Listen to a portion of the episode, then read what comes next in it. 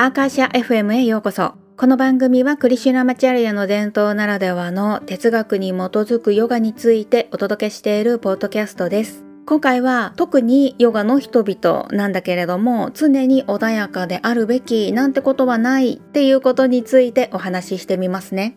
これって私の考え方だし、もちろんね、常に穏やかでいた方がいいし、ヨガをね、練習することで目指す状態っていうのは、ニローダという波が全く立っていない水面みたいな状態ではあるんだけれども、これってね、究極状態だし、生きて生活している中で、それが難しいからこそヨガが必要なんだっていうふうに私は考えていて、よく参見するヨガの人々っていうのは穏やかじゃないとヨガの練習者としてダメみたいな感じがあってね。だからか表面的にはお花畑的ハピネスでこういうね世界線って SNS で繰り広げられていると思うんだけれどもどうでしょうか？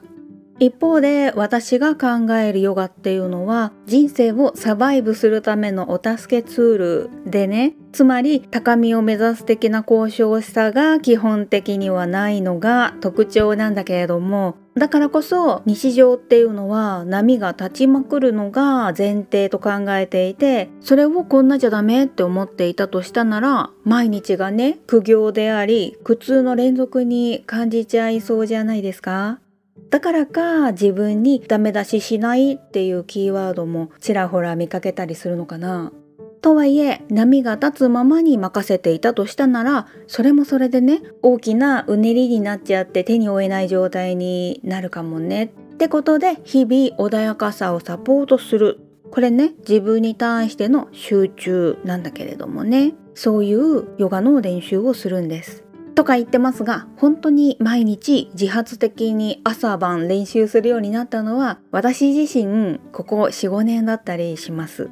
もちろんそれまでの10年以上っていうのもうちの伝統のティーチャーから練習を作成してもらってはいたんだけれども練習がね毎日続かないんですよね。だから効果も感じられないわけでそうなると練習を自発的にする気持ちにならないから練習しなくなっちゃう。でまたインドに行って練習を作ってもらってで結局またしなくなっちゃうみたいなねループでした。なんだけれどもパンデミックでお仕事もフルリモートになって時間のゆとりができて練習しやすくなったってのがねやっぱりこう大きい要因ではあったんだけれども同時に練習内容もいわゆる一般的なルーティーンではなくってあこれってねアーサナ主体だったりするんだけれどもアーサナに対して情熱が低い私はこのねヨガのポーズっていうのをすっ飛ばして毎朝ね20呼吸呼吸法をしようって決めたんですね。で実際やってみるとものすごくすっきりするから毎日ねしたくなってだったらってことで夜にもね20呼吸するようになってついには朝晩40呼吸ずつするようになったんですよね。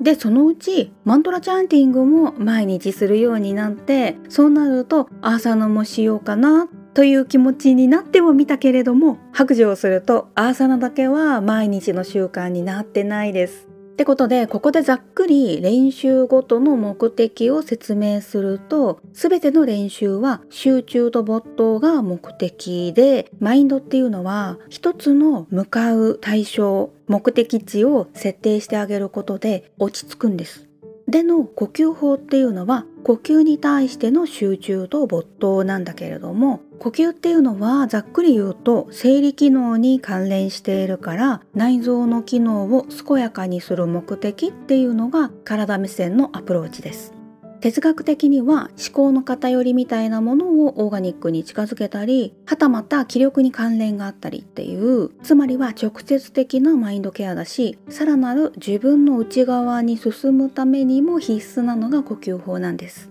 でマントラチャンティングに関しては信じるものによって期待する効果もねレイヤーがあると思うんだけれども誰にでも共通するのはサンスクリット語っていう外国語であり古代語でもある言語を発するための集中だと思っていて喉を使うことは自分自身の考えや気持ちを伝えるということに関連するしはたまた自分の意思がねよく理解できるようになるから素直にに率直に物事を選択できるようになったりあとは身体的精神的なバランス感覚みたいなことにも影響すると教わっています。まあでも独特な練習だしインドでも誰にでもどうぞというわけではなく本人の適性によると聞いてますね。でも私の情熱は低くヨガ愛好家の方の情熱は高いアーサナについては骨格筋とか関節とかひいてはその中に入っている内臓にも関連するからまあやっぱりね重要なんですよね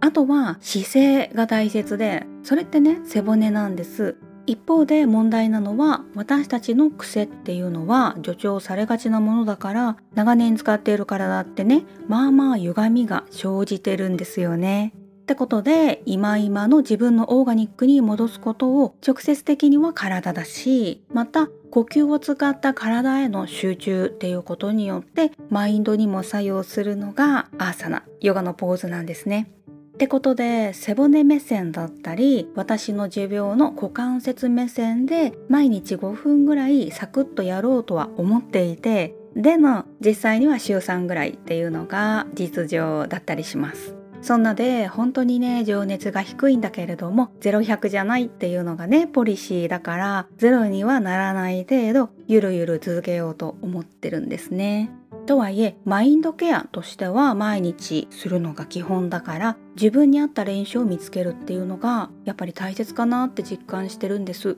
そんな自分自身に合った練習だとしたらやっててね気持ちがいいからこそ毎日やりたいってむしろ思えるものなんですよねそういう練習は何かなのお手伝いをしているのがアーカー社でもあるので興味をお持ちの方は概要のリンクをご覧くださいね。それではまた次の配信でお会いしましょう。ミカでした。